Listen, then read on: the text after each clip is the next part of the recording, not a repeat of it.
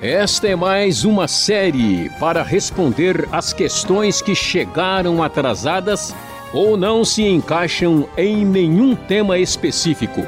Conversando com Luiz Saião, você descobre o que a Bíblia tem a dizer sobre as dúvidas que tiram o sono de muita gente. Sente-se e acompanhe. Em um dos temas mais recentes, falamos sobre a ação do Espírito Santo e continuam a chegar perguntas sobre esse assunto. O Cássio de São Paulo disse que na igreja dele há uma discussão. Eles acreditam que as línguas dos dons de Atos e Coríntios são línguas estrangeiras e não celestiais ou espirituais. Mas a grande questão é se esse dom pode acontecer ainda hoje ou se ele simplesmente foi algo da época e atualmente não é manifestado mais realmente. A gente vê poucas pessoas falando em inglês ou em japonês ou em indonésio nos nossos cultos, né, professor? Bom, André, essa questão das línguas é uma questão que de vez em quando volta à cena, apesar de que a grande verdade é que no passado isso era um assunto muito mais, vamos dizer, quente, muito mais discutido hoje. A atenção para essa questão ela é bastante menor, né? Como é que a gente lida com essa questão? Veja, há certas coisas no texto bíblico que são muito claras, objetivas, definidas, indiscutíveis, que a gente assim olha e diz, olha, não tem dúvida, o texto está querendo dizer exatamente isso aqui e ponto final. Sobre essa questão das línguas, há um debate, há uma discussão a respeito disso, e isso não é uma questão fechada. Nós sabemos que as línguas que aconteciam na igreja primitiva eram línguas, de fato, eram aí um dom do Espírito Santo, e sabemos que em Atos dos Apóstolos, quando o Espírito desceu, uh, eles falaram em línguas que as outras pessoas entenderam, portanto, falaram línguas estrangeiras. A dúvida é se o que acontece em Corinto é o mesmo tipo de fenômeno no sentido completo da palavra uh, ou se era alguma coisa diferente. Por causa do fato de 1 Coríntios uh, 13 mencionar a língua de anjos, algumas pessoas acham que essas línguas eram angelicais. Nós não temos como conferir se o que acontecia em Corinto é, era alguma coisa diferente ou línguas estrangeiras. Na minha opinião pessoal, eu acredito que é muito provável que fosse mais línguas estrangeiras, porque aquilo é apresentado como um dom milagroso. Né?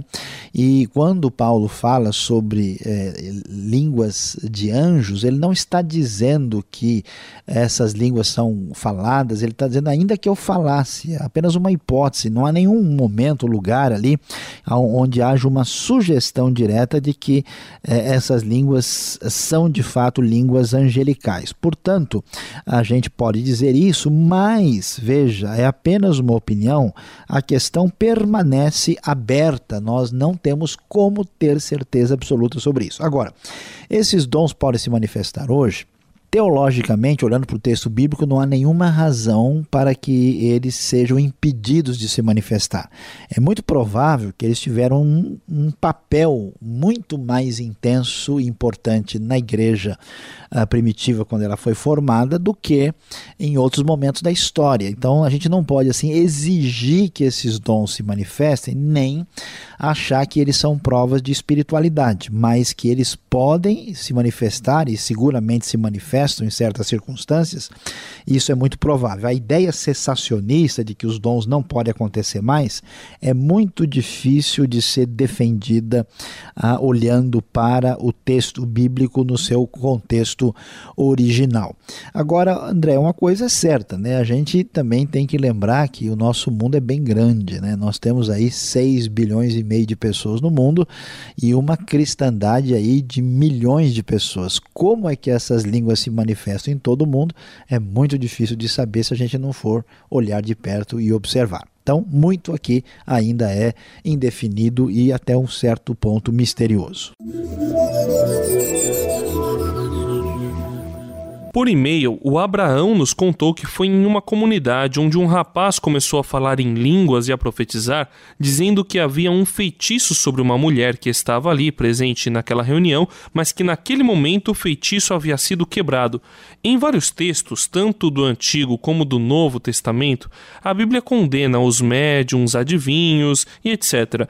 O tipo de profecia que aconteceu no culto onde o ouvinte esteve não se assemelha a essas práticas condenadas na Bíblia, professor? Bom, nós temos aqui uma experiência bastante interessante que o Abraão uh, teve oportunidade de ver. Uh, vamos lá. É, nós, de fato, sabemos que é verdade, o texto bíblico afirma isso muito categoricamente, que a, a adivinhação, os adivinhos, as pessoas que uh, faziam isso, especialmente em certos textos do Antigo Testamento, são bastante é, questionados e aquilo não é considerado uma prática aceitável. Principalmente porque a ideia de que o ser humano sozinho ou mediante a assessoria de alguma força espiritual, que ele é capaz de saber o futuro e pode decifrar os caminhos que ainda virão, ela certamente interfere na ideia de que só Deus né, tem o poder e o domínio da situação. Mas é importante aqui ressaltar para o Abraão que muitas vezes no contexto bíblico, nós temos ah, o caso de pessoas que profetizam falando de uma coisa que vai acontecer. Então, à primeira vista, quem olha de longe poderia até chamar aquilo de uma espécie de adivinhação. Né? Olha, por exemplo, Paulo né, está lá ah, em Atos capítulo 20, quando eles vão encontrar um homem lá que é o profeta ah, Ágabo. Né? E o Ágabo vai dizer: Olha, o homem que é o dono desse cinto aqui, ele vai para Jerusalém, vai sofrer, vai ser é, acorrentado tal. Então, quer dizer, o que, que se foi feito ali? Foi um tipo de adivinhação? Né? Paulo uh, ouve isso tranquilamente, né? E ele que não faz tanto tempo, em Atos 16, expulsou um espírito de adivinhação que estava lá naquela moça que morava na cidade de Filipos. Então nós temos que separar as coisas e é possível, veja bem, não quer dizer que é certeza, é possível que Deus possa, numa circunstância especial, utilizar uma pessoa uh, para uh, ter alguma espécie de percepção em relação uh, ao futuro, alguma coisa que ele não sabe, para executar o seu próprio propósito. Isso, isso seria uma manifestação de um dom profético de Deus. A questão principal é que nós não devemos assim generalizar toda coisa que parecer sobrenatural tudo aquilo que parecer assim diferente, quer seja profecia, quer seja uma chamada revelação, pode ter três origens. Ou é uma coisa humana, humana completamente, quer dizer, no sentido de algo que pode ser forjado, ou pode ser uma coisa assim é, da impressão intuitiva de alguém Pode ser uma coisa, às vezes, diabólica, que tem origem no mal, e pode ser uma coisa de Deus. A gente tem que ter uma postura de cautela. A Bíblia fala para a gente, para nós não desprezarmos profecias. A ideia de 1 Tessalonicenses capítulo 5 é essa. A gente não uh, proibir, por exemplo, falar em línguas, não ter uma atitude dizendo a Deus, o senhor pode fazer qualquer coisa, menos isso. Não é isso que o texto recomenda. Uh, mas ao mesmo tempo manda julgar os espíritos, manda avaliar as situações, porque nem tudo que parece de Deus provém de Deus. E a maneira de fazer isso é sempre se orientando pela palavra e pela escritura. Com essas referências em mãos, eu tenho a impressão que nós aí podemos caminhar numa boa direção. O Abraão tem mais uma pergunta. O Espírito Santo habita em nós a partir do momento que aceitamos Jesus como nosso único Salvador e nos acompanha em todos os momentos de nossa vida, ou ele se manifesta apenas no momento do culto, naquela reunião assim um pouco mais acalorada, professor? Pois é, André, olha só, pergunta aqui novamente é bem interessante. Né? Não resta dúvida, ninguém pode pensar diferente nesse caso, se quiser seguir a orientação da Escritura.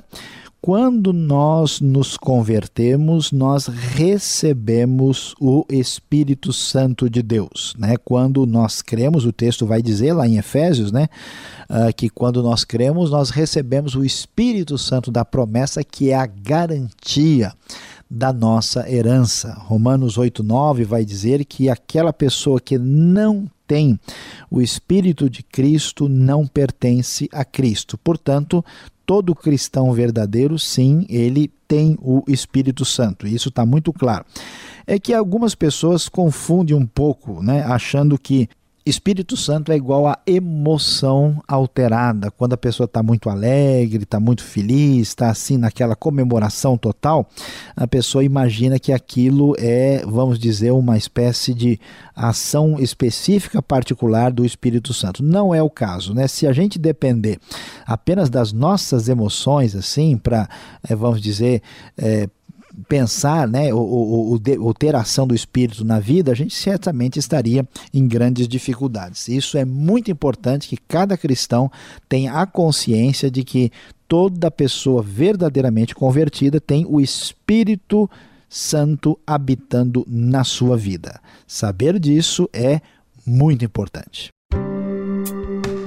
Este foi o programa Conversando com Luiz Saião. Produção e apresentação André Castilho e Luiz Saião.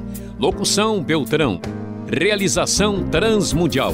Envie você também suas perguntas para conversando@transmundial.com.br ou escreva para a Caixa Postal 18.113, CEP 04626-970 São Paulo, capital. E até o próximo programa.